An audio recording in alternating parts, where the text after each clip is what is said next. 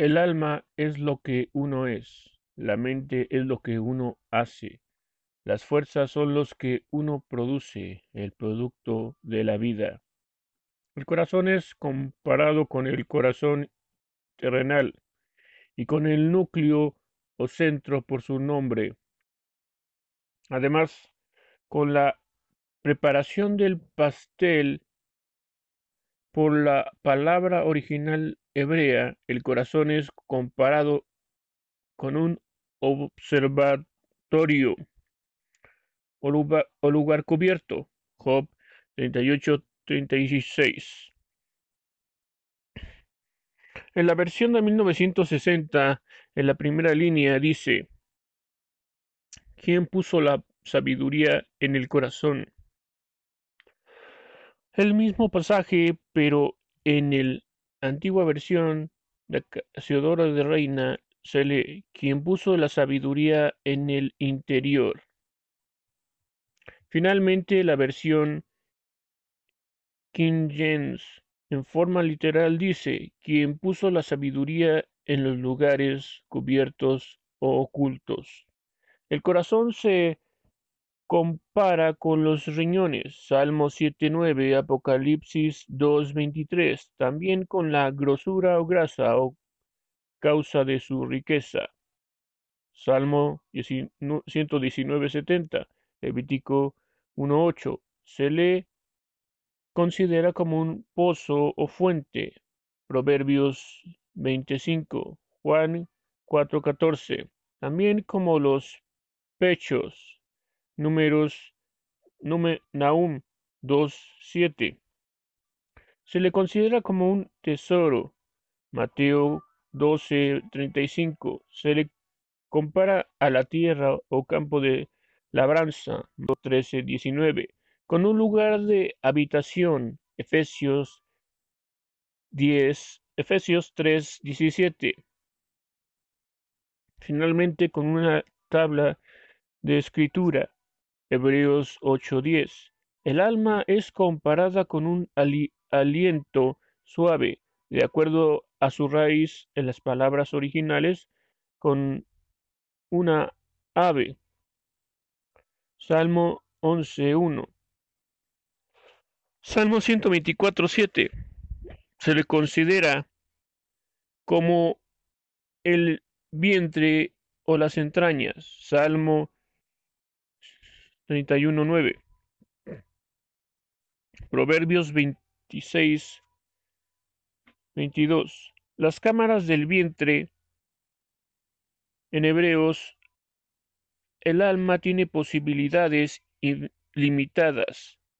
Cámaras. El alma es semejante al bramido de un ciervo. Salmo 42.1. Se le compara con un niño destetado. Salmo 131.2. Se le considera una tierra sedienta. Salmo 43.6.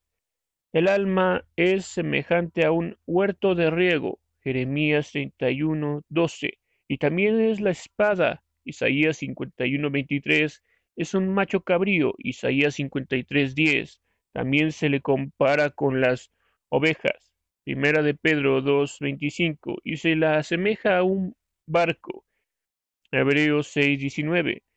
En toda la Biblia hay seis palabras distintas usadas para hombre, Cuatro están en el Antiguo Testamento y dos en el Nuevo Testamento. Dios es el Maestro por excelencia, así que Él usa las excelentes elecciones objetivas. Podemos tomar la libertad para comparar al creyente con el tabernáculo y aún con el templo, porque las sagradas escrituras lo dicen. Juan 2.21, Primera de Corintios 3.16, Segunda de Corintios 5, 1 al 4. Segunda de Pedro 1, 14. Después de todo, el propósito del tabernáculo fue el ser un santuario para morada de Dios. Por tanto, el tabernáculo es una figura de lo que es su templo en el Nuevo Testamento, el cual incluye a Cristo y a la Iglesia. El tabernáculo es la Trinidad. Tenía un atrio, un patio oblongo, santificado con su puerta de acceso hacia el oriente. En su interior estaba la tienda del tabernáculo con sus dos secciones, la primera del doble de tamaño que el lugar santísimo. Es llamada por Pablo el santuario, mientras que la sección cuadrada en el lugar santísimo. Hebreos 9, 2 y 3. El atrio, patio exterior, podría compararse con el hombre exterior, el cuerpo. Por su parte, la tienda del tabernáculo, al estar en el corazón del atrio, por decirlo grosso modo, se compararía a nuestro corazón. Dijimos que tienen dos secciones.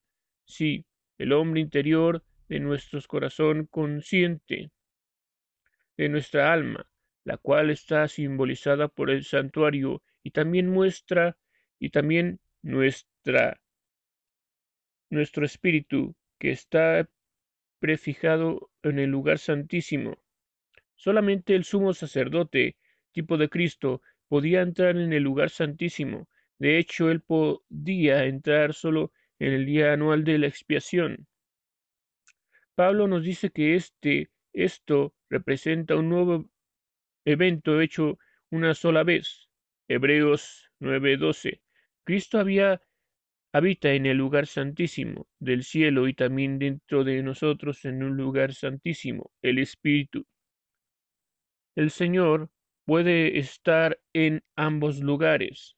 Nuestro, nuestro día de expiación fue una sola vez. Cuando Cristo entró en nuestros corazones, así como la carne no podía trabajar aquel día de fiesta, tampoco nosotros podemos trabajar para nuestra salvación, porque no, no por obras para que nadie se gloríe. Efesios 2.9.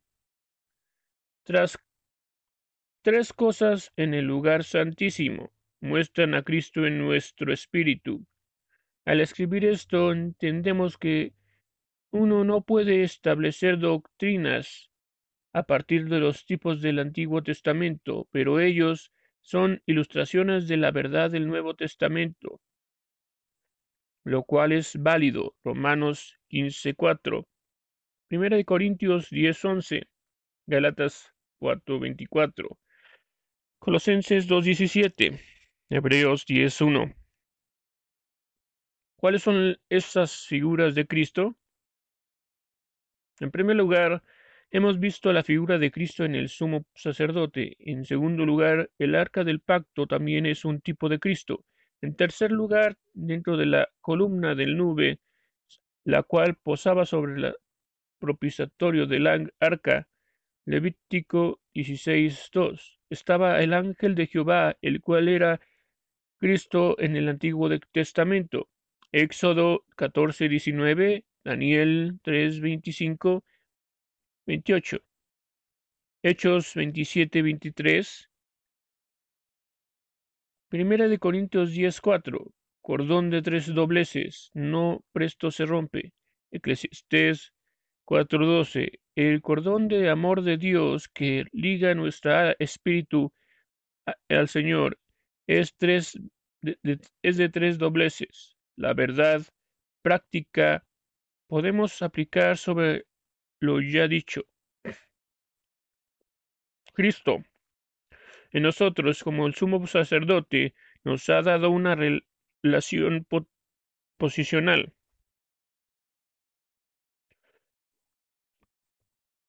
Una sola vez, debido a nuestro día de expiación, el arca con sus dos tesoros, que revela las riquezas de Cristo, disponibles para nosotros mencionadas en Primera de Corintios 1.30, muestra que Cristo en nosotros nos da una herencia provisional.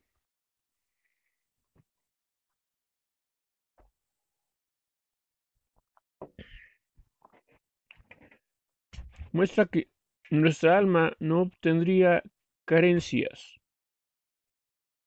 si se apropia de las riquezas escogidas de la sabiduría, justificación, santificación y redención en Cristo, tipificadas por el maná, la vara de Aarón y las tablas de la ley y el propiciatorio.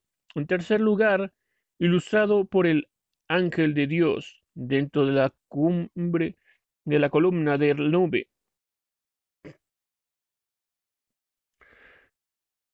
El Espíritu Santo, Cristo, en nosotros, la esperanza de gloria, nos da también un compañerismo personal. Contrasta el ministerio en las secciones de la tienda del tabernáculo y, verá, y verás una figura del ministerio de Dios.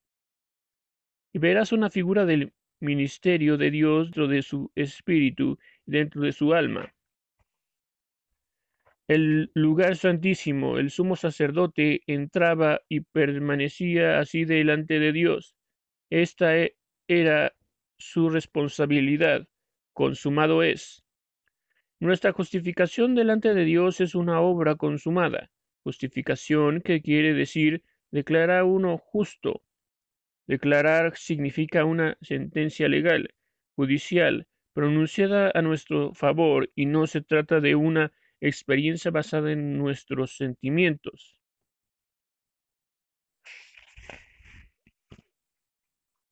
Nosotros somos responsables de cooperar y de caminar todos los días con el sumo sacerdote en nuestro santuario o sección del alma. Por cada día el sumo sacerdote caminaba con sus hijos en forma incidental.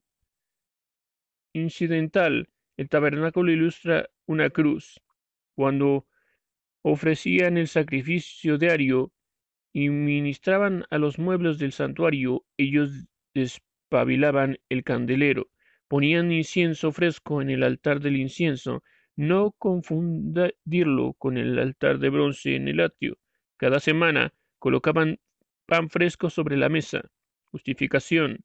La obra consumada de Cristo está ilustrada en el ministerio del lugar santo, en el misterio del ministerio del lugar santísimo.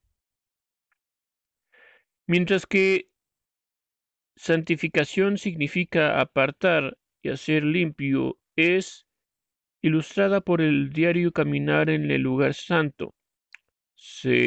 ser apartado o separado involucra un caminar. En forma ordinaria, si tú estás en un lugar y quieres apartarte a otro sitio, caminas hacia ese punto. Justificación nos da vida eterna, una posición permanente en la casa de Dios. Santificación nos da una herencia, algo que es más que un don. Romanos 6, 23, Colosenses 3, 24, Hechos 20, 32, Hechos 26, 18, lo cual desarrolla nuestro estado de crecimiento en forma, en forma incidencial. Hay tres palabras que denotan los estados de crecimiento en la familia de Dios. Estas palabras son tecnon, usualmente traducido como niños pequeños o bebés, paidion o adolescentes, huíos, hijos maduros. Alrededor de la mesa todos tienen la misma posición, pero diferente estado de crecimiento.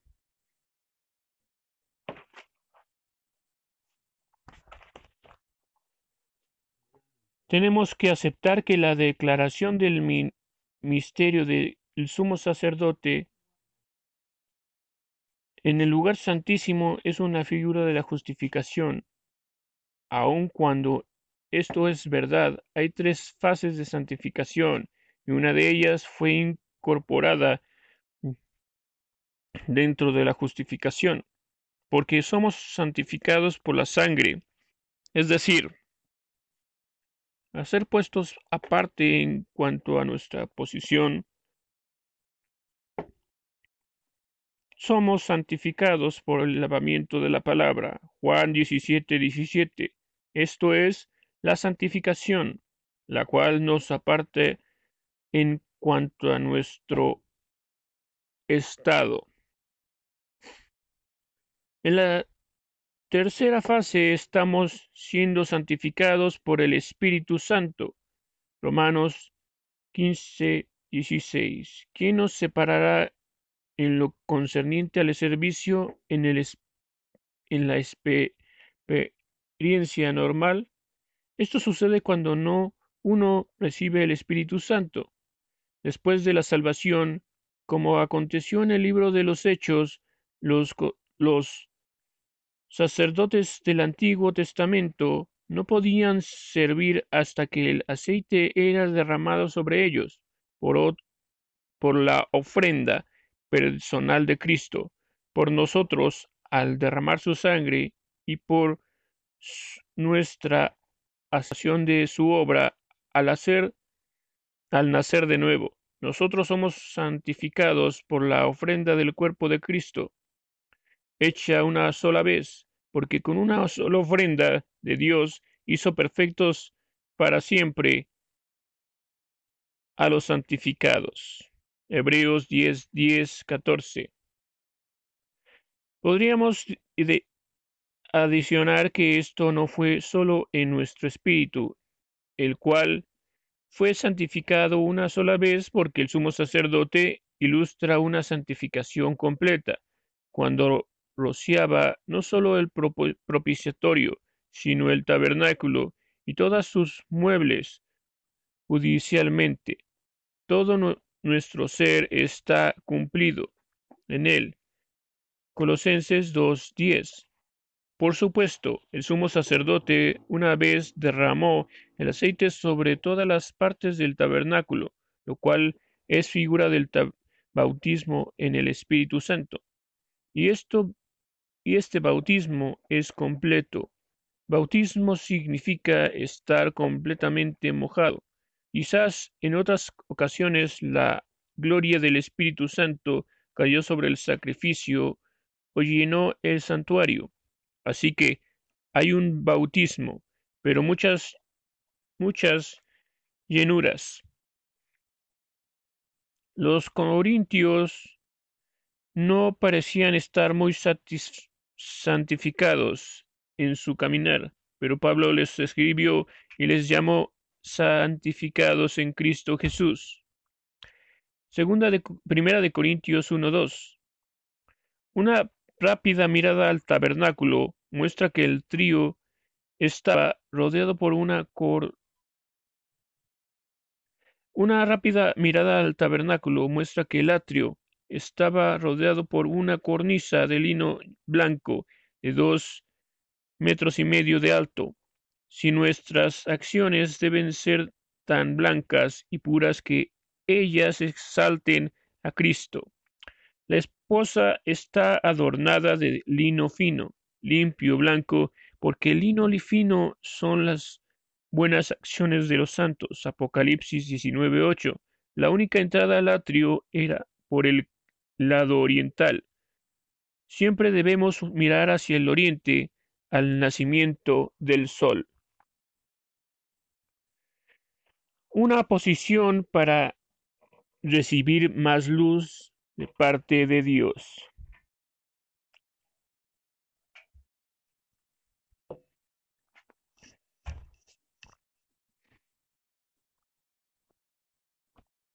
El altar de bronce era el primer mueble que se encontraba dentro del atrio. Era el mueble para los sacrificios. Enseguida estaba la fuente de metal, con su basa hecha de los espejos de las mujeres. La fuente contenía el agua en la cual se lavaban los sacerdotes antes de servir.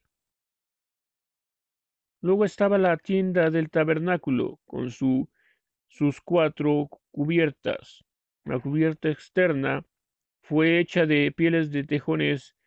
Dios tiene el hábito de alojar sus grandes tesoros en apariencias oscuras. Lo cual sucedió en Cristo, nació en un presebre y ahora es sus ministros, ahora en sus ministros quienes no se enlazan a sí mismos y también es una verdad en las iglesias del Señor donde Cristo es la cabeza porque ellas quieren darle toda la gloria a Él. Dentro de la tienda del tabernáculo, hacia tu derecha, al lado norte estaba la mesa de los panes, y al lado izquierdo al sur las siete candelejas sobresalientes del candelero. Finalmente, enfrente al poniente, se ubicaba el altar del oro del incienso, al arca del pacto se encontraba en el lugar santísimo.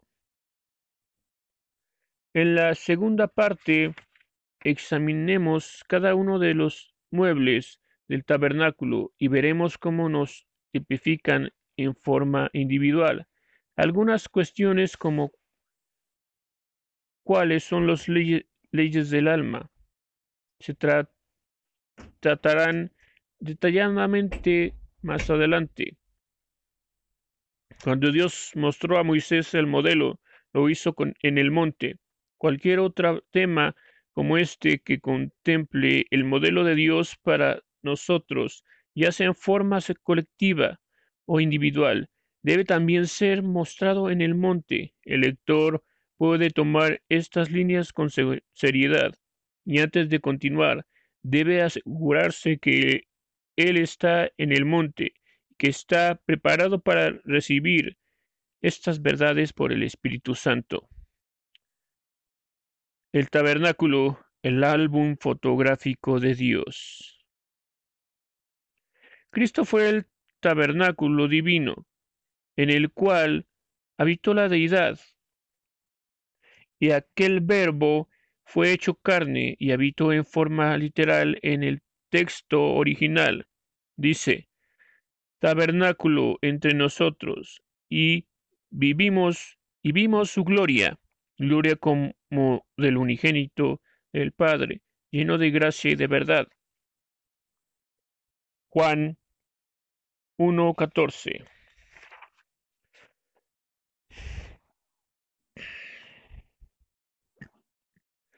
Este cuadro del tabernáculo puede parecer muy simple, pero de él brotan riquezas ocultas, porque en cierto sentido allí está la fotografía de Cristo. No sólo de Cristo, sino aún del creyente que quiere ser como Cristo. Podemos decir también que la iglesia está prefigurada allí, por cuanto estamos considerando la individual.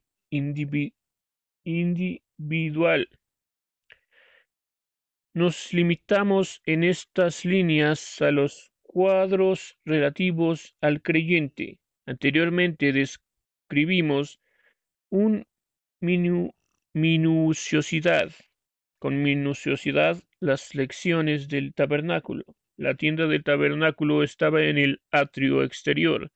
Tres siempre en eh, la entrada hacia el oriente, en el atrio hacia dos muebles, el altar de bronce y la fuente de metal.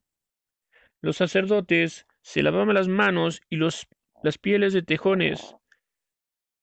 Los sacerdotes se lavaban las manos y los pies en la fuente de metal, antes y después de ministrar en el altar, donde eran puestos los sacrificios. Enseguida la tienda del tabernáculo, la primera sección, llamada lugar santo, tenía cinco columnas que sostenían la cornisa de la puerta frontal. Es esa sección. Estaba la mesa de los panes de la proposición. Sobre ella descansaban doce panes sin levadura, y cada sábado eran comidos por los sacerdotes, Aarón y sus hijos. En el lado sur se encontraba el candelero de oro con sus siete candilejas, que eran despabiladas y brillaban en la noche. La letra de muestra el altar del incienso.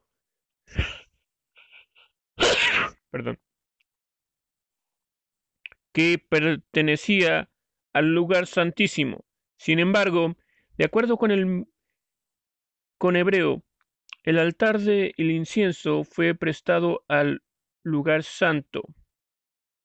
Debido a que se usaba cada día, Pablo comprueba que este hecho en Hebreos 9, 2 al 4, donde el incienso de, de oro, donde el incensario de oro es llamado el altar de oro, por reconocidos eruditos porque el tabernáculo fue hecho el primero en que estaban las lámparas, la mesa.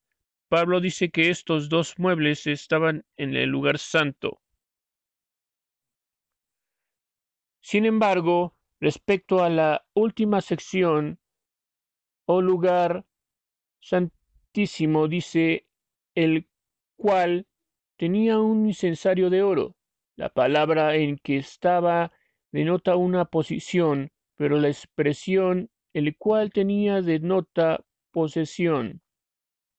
En decir el incensario de oro pertenecía al lugar santísimo. Cuatro columnas sostenían el velo que separaba las dos secciones, más una quinta columna celestial que salía de la nube del Espíritu, reposaba sobre el propiciatorio, que era la tapa del arca del pacto. Además, además había cuatro cubiertas que cubrían el tabernáculo, las cuales cubrían las paredes, cuarenta y ocho tablas de diez, cuarenta y ocho tablas de diez codos de alto, un codo son cincuenta y dos centímetros, cubiertas como los muebles de oro. Solo los muebles del atrio eran de metal, bronce. La fuente era de bronce puro, sin embargo, en el interior de la tienda el candelero de oro de oro puro, el tabernáculo y después el templo son tipos del Antiguo Testamento que nos enseñan verdades importantes en la actualidad, más allá de toda cuestión para el que el corazón del más allá de toda cuestión para el que para que conozca la Biblia. El tabernáculo y el templo pueden ilustrar al individuo como se ve en su propósito, el cual debería ser un, un santuario, y yo habitaré entre ellos. Éxodo 25.8. Aquellos santuarios son tipo no solo de Cristo o de la Iglesia, sino también de nosotros en lo individual. Pablo y Pedro y Cristo decían, dijeron, testimonio de ellos. Pablo y Pedro y Cristo dieron testimonio de ellos en Juan 2.19, Primera de Corintios 16, Segunda de Corintios 5, 1 al 4, Segunda de Pedro 1.14. El tabernáculo muestra a Cristo y, y su gracia y la verdad por Jesucristo fue hecha. Juan 1.17. La verdad dice que la gracia y la verdad vinieron por Jesucristo. Podemos esperar ver la gracia y la verdad equilibradas entre sí, porque hay tres paredes de gemelos en los muebles del tabernáculo. Cada uno de estos son los gemelos gracia y verdad. Por ejemplo, el altar de bronce, donde la sangre de los sacrificios se derramaba, muestra la gracia. La fuente la fuente ilustra el lavamiento por medio de la verdad. Cristo ilumina a su iglesia en forma literal, a través del lavacro del agua por la palabra. Efesios 5:26. Enseguida, dentro del santuario, la mesa de los panes de la proposición tiene su equilibrio en el candelero, en contraste con el altar del bronce, donde la gracia se revela como un favor inmerecido. Aquí la gracia se muestra como la suficiencia divina, gracias al su santuario, gracias al suministro de aceite continuo cada día, finalmente vemos al arca del pacto, dentro de la cual estaba la ley y el maná, la verdad, y en contraste al altar de oro que es un cuadro de la oración o la adoración, a través de las cuales la gracia es alcanzada.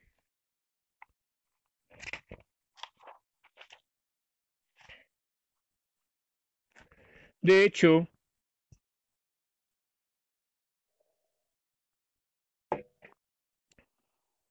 de hecho vemos a Cristo en el tabernáculo, dado que Él está dentro de cada creyente y de manera semejante es ilustrado por el santuario.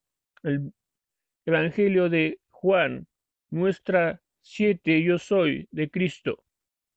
Yo soy el pan de vida. Juan 6:35. Él es nuestro pan de la proposición o pan de la presencia que comemos como sacerdotes. Es como es cosa muy santa de las ofrendas encendidas. Levítico 24:9. El pan era tomado del pueblo. El pan era guardado en platos de oro hasta el momento del momento de comerlos. Al ministrar la verdad unos a otros, este debe venir. Por revelación debe ser descubierta. Yo soy la luz del mundo. También Cristo dice, vosotros sois la luz del mundo. Juan 8:12, Juan 9:5, Mateo 5:14. No hay contradicción. El Señor alumbra a través de nosotros, lo cual está ilustrado por el candelero. Yo soy la puerta. Juan 19. Cristo es el velo rasgado a través del cual podemos venir confiadamente hasta el trono de la gracia. Hebreos 10:20. Yo soy el buen pastor. Juan 10:11. Aarón, el sumo sacerdote, es Figura del Señor Jesús. Yo soy la resurrección y la vida. Juan 11:25. Cristo como el ángel del Dios estaba en la columna de nube sobre el propiciatorio y fueron y fue a quien y fue quien al levantarse con la columna de nube causó que Israel se levantara hasta que ellos llegaron a Canaán. Finalmente el Señor los dirigió a través del Jordán permaneció con ellos cerca de una semana. Entonces apareció como el príncipe de los ejércitos de Jehová. Yo soy el camino, la verdad y la vida. Juan 14:6. Cristo es visto en la, el arca, la cual dirigió a Israel. El arca siempre quedaba a el arca siempre quedaba bajo el ángel y por las cosas dentro de ella la ley, el maná escondido y la vara de Aarón que reverdeció y dio fruto, y por la sangre rociada en el propiciatorio. Yo soy la vid verdadera. Una vid, yo soy la vid verdadera. Juan 5.1. Perdón, Juan 15.1. Una vid verdadera protege, debemos permanecer en él. Aquí vemos a Cristo tipificado por las cuatro cubiertas.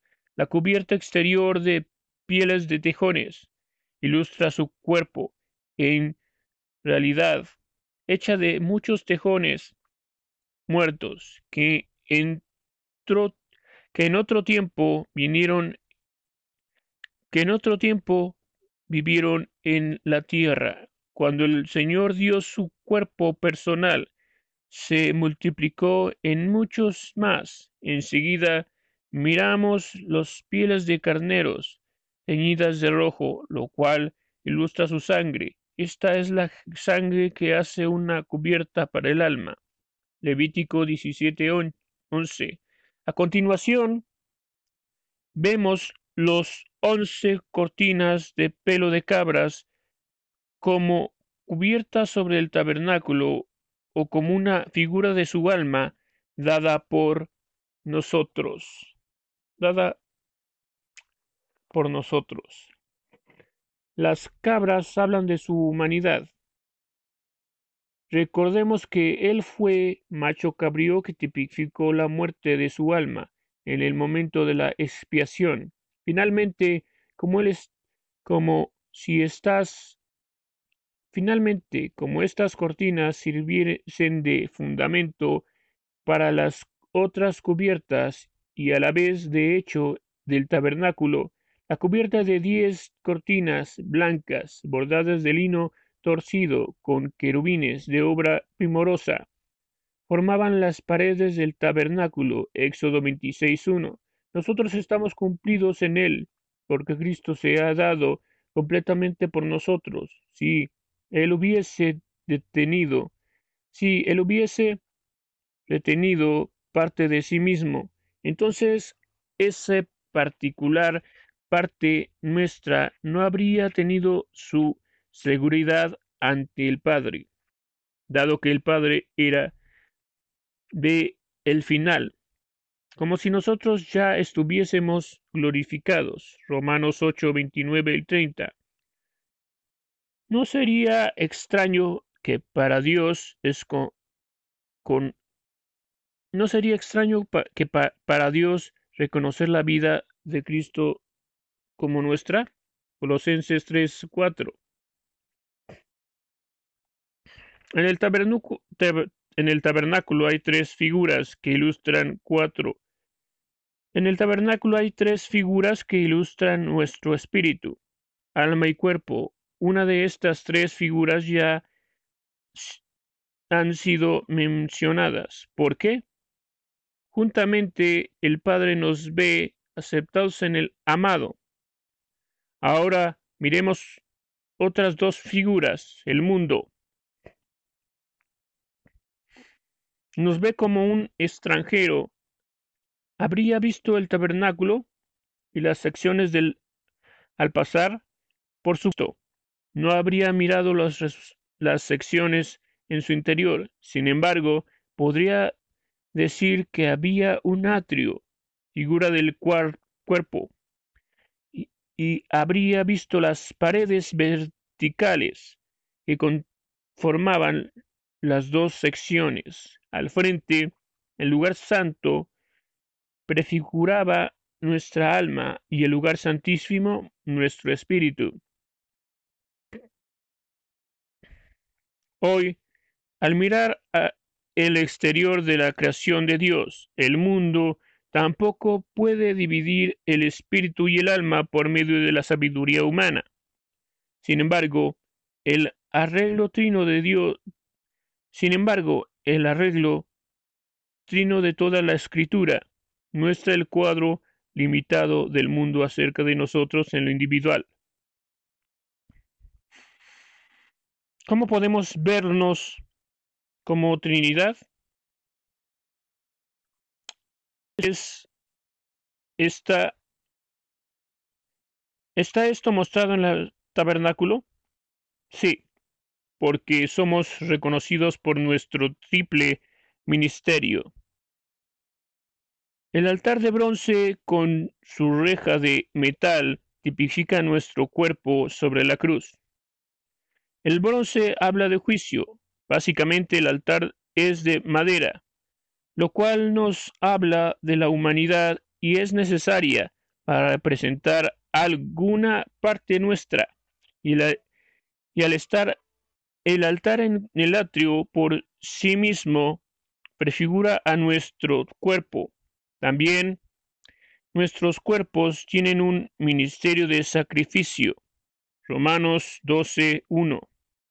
El alma en su ministerio está tipificada por el candelero de tal manera, tal como nosotros lo miramos, en su ministerio de adoración. El Espíritu está ilustrado en el altar de oro, lo cual es contradictorio con la manera usual de explicación de este área del alma. Lugar santo. La mesa de los panes representa nuestro intelecto, que sostiene el plan sin levadura de Dios. El candelero simboliza nuestra voluntad y el altar de oro nuestras emociones. Por el contrario, lejos de ser una contradicción, es un ensanchamiento de, de entendimiento en estas tres áreas del alma. Antes de mirar el ministerio del alma, prefigurado por el candelero, primero pongamos la atención en el altar de oro. No es difícil admitir que nuestro espíritu tiene un ministerio de enseñanza al alma de cómo adorar, pero lo nuevo es que el altar de incienso prefigura esto, es decir, el altar del incienso prefigura el ministerio del espíritu para enseñar al alma a adorar. Con, con, contradiría esto la visión de que el espíritu personal no tiene pecado en sí mismo, como la actitud del alma con la frecuencia llamada eh, espíritu y que es la responsable de pecar? No, porque lo que es nacido del espíritu, espíritu es. Juan 3:6. Y cualquiera que es nacido de Dios no hace pecado porque su simiente está en él, y no puede pecar porque es nacido de Dios. Primera de Juan 3:19. Primera de Juan 3:9.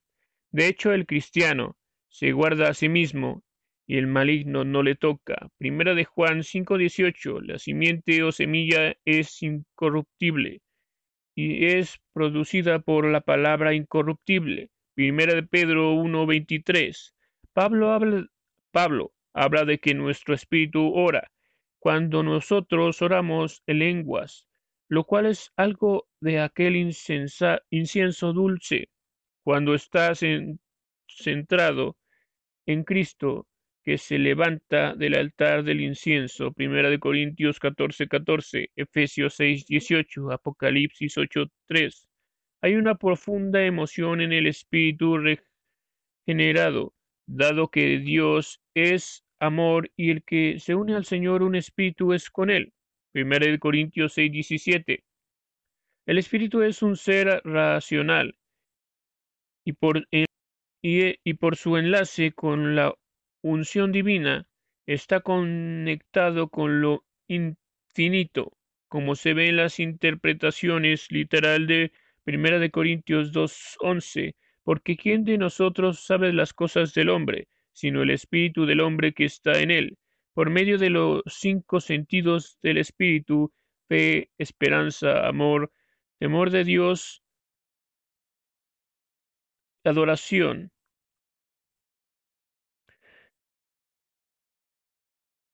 intuición, a través de los nueve dones del Espíritu, Dios provee canales para beneficiar nuestras almas desde la fuente inagotable del Espíritu.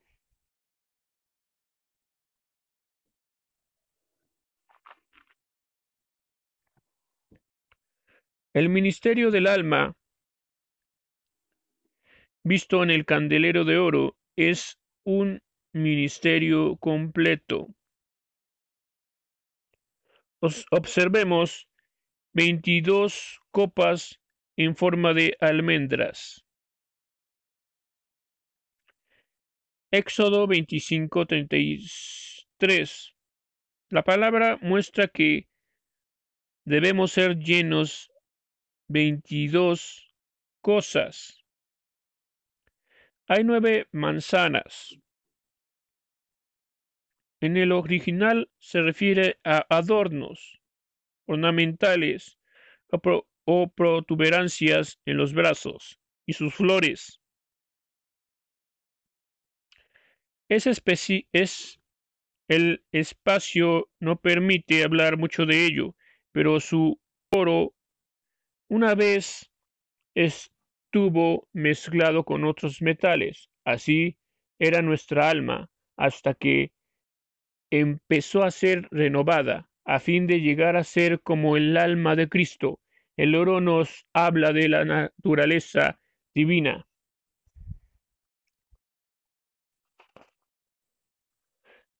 Hay accesorios especiales del candelero.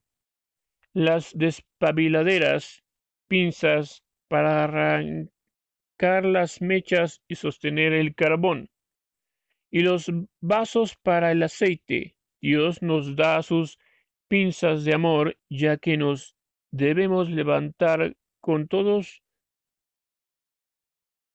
ya que nos debemos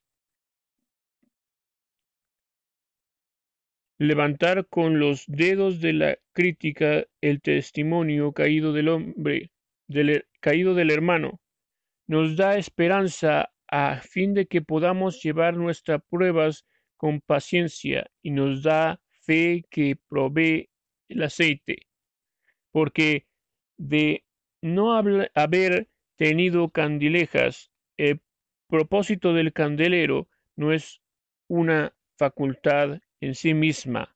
En un sentido es la expresión de un anhelo y por ende es la realización de este propósito. Efesios 1.9.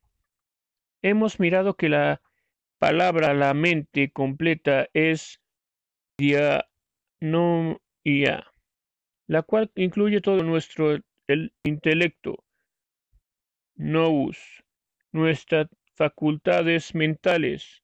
La dianoia se compone de los cinco sentidos del alma, razón, memoria, imaginación, conciencia, afectos y la voluntad del alma.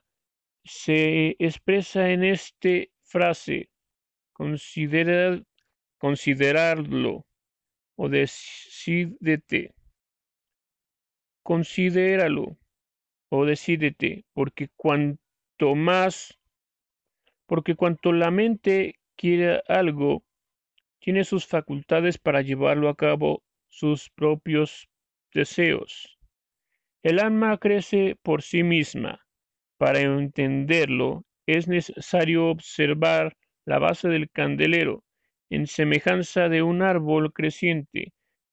El alma forma altura y se ensancha, empieza a ramificarse. Hay anhelos básicos, preservación, expresión, seguridad, conocimiento, que forman esas ramas, pero puede ser que ellos nunca encuentren satisfacción plena hasta que sean encendidos en semejanza de las lámparas, con el propósito de Dios, llenos del Espíritu Santo al resplandecer para Cristo. De hecho, Cristo está brillando a través de los anhelos y ejecutado su voluntad. Debemos entrenar nuestra voluntad por el Espíritu y alinearla a la palabra. La autoridad está vestida en nuestra voluntad. Lo que deseamos hacer, ponemos toda nuestra máquina mental en movimiento a fin de llevarlo a cabo. Satanás reveló sus cinco yo quiero. Por tanto, Dios lo arrojó. Isaías 14, 12 al 14. Así que nuestra voluntad está, así que nuestra voluntad es esta septuple máquina mental, las candilejas originada en el alma, el candelero haciendo de ánimo alma la voluntad. Efesios 6:6. El sentido del tacto del alma, los afectos son la actitud de las emociones. Por, por supuesto, la carne puede sustituir emociones falsas también.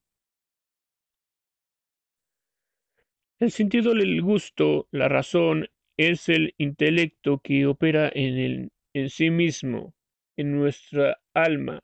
La palabra hebrea tam se usa en forma alternada para gusto y razón. El sentido del olfato y del, del alma, la conciencia es el Espíritu Santo que obra en nuestra alma para darnos discernimiento entre lo bueno y lo malo. Cuando la conciencia es cambiada por Satanás o por algún grupo religioso, la memoria es el oído del alma que recoge los vasos en nuestra vida de el, pasado. La imaginación son los ojos del alma. A diferencia de nuestra definición limitada de imaginación, las palabras en hebreo antiguo y en español conservan su verdadero significado. La imaginación la imaginación si visualiza para el alma los objetos invisibles, da forma a los deseos del alma en propósitos definidos y la inspira hasta que se cumplen. Debido a que la imaginación es el alma que opera en sí misma para darle forma y las facultades mentales como sus deseos, la imaginación puede compararse con la caña central del candelero de donde brotan las, los demás brazos. David veía siempre el Señor delante de sí. Por ello, David no era conmovido. Salmo 16.8. Esta actitud combinada del alma, memoria, anteriormente en la ley de la mente, pero cuando el alma se somete a la naturaleza del pecado, se llama la ley del pecado y de la muerte o si se somete a la naturaleza de Cristo, entonces se convierte en la ley del Espíritu de vida en Cristo Jesús, o si se mueve hacia la ley, hacia la palabra sobrenatural, entonces es la ley de la fe. Algunas veces una guerra civil se manifiesta en los miembros Romanos 7:23, lo cual viene cuando hay una voluntad débil concerniente a las cosas de Dios, que no pone todas sus facultades firmemente hacia la meta de su propósito, el cual debería ser seguir, seguir a Cristo. De hecho, aunque ya hemos mencionado que Neus quiere decir intelecto y Noia significa la mente completa, Todavía hay una tercera palabra principal para mente, que sugiere este mismo pensamiento de ajustar la mente al inclinarla para hacer un acto definido. Neus actúa como una, un tamiz, centro de distribuidor. Al, al escudriñar todos los pensamientos conscientes que el alma considera, poco importantes y al poner los importantes y al poner lo importante en el alma. La actitud combinada de nuestras facultades mentales da fuerza cuando dichas facultades mentales están armadas con en un en común. Además, esto es el espíritu impersonal, a la actitud que necesita limpieza. Segunda de Corintios 7.1. La ley de la muerte, la ley de nuestra mente, la cual consiste de nuestro intelecto, voluntad y emociones. Varía en diferentes razas. Algunas tienen un fuerte intelecto pero escasez de emociones, y otros tienen lo opuesto. Cuando Dios creó su antigua raza, la hizo más completa, íntegra, con en comparación con el resto de la gente. Este pueblo cría, este pueblo críe para mí. Isaías 43, 21. ¿Dónde están prefiguradas las cuatro leyes en el tabernáculo? Ahora, Aarón, el sumo sacerdote, tipifica la ley del Espíritu de vida en Cristo Jesús. Eleazar, su hijo, tenía el cargo de todo el tabernáculo y de todo inmobiliario, lo que está en números 4.16. Así que es un tipo de la ley de la mente, porque la ley de la mente es responsable ante Cristo y también tiene responsabilidad sobre nuestro diario caminar. Llamar quiere decir costa de palmas. Las palmas prefiguran la victoria. Una costa completa ilustra una serie completa de victorias, porque esta es la victoria que vence al mundo nuestra fe. Primera de Juan 5:4. Es evidente que llamar el hermano de Eliezer tipifica la ley de la fe. Como se ha dicho, estas leyes conducen a cuatro diferentes esferas. Ellas son como las velocidades de un auto. La ley del pecado únicamente puede hacer un retroceso al ir en reversa. La ley de la mente coloca nuestra ser en la esfera mental, la ley del espíritu de vida en el terreno espiritual y la ley de la fe en la esfera sobrenatural, donde el espíritu opera con poder. La ley del pecado, de la muerte, se ilustra como la ofrenda por el pecado, muestra puesta encima del altar mientras el fuego la consume. Cuando la ley del pecado opera sobre las candilejas del candelero de nuestro ser, sobre nuestro aceite facultades mentales, tenemos los pecados enlistados en Proverbios 6, 16 al 19, los cuales son abominación de su alma. Pero cuando la ley del Espíritu de vida en Cristo Jesús empieza a tañer las cuerdas de vida del corazón, nosotros tenemos la armonía de Segunda de Pedro 1, 5 al 7. En conclusión, la vida es como un jardín y nosotros somos los encargados. Dios suministra la semilla correcta, la palabra y la lluvia del Espíritu. La cruz era en nuestra vida. Pero ¿cuáles son los instrumentos del jardín? Aquí otra vez, en donde los cinco sentidos del alma son importantes, porque dos sentidos con relación al Calvario son ilustrados por las cinco herramientas de bronce, instrumentos mencionados en Éxodo 27.3. El enrejado del altar de bronce tipifica por sí mismo la cruz.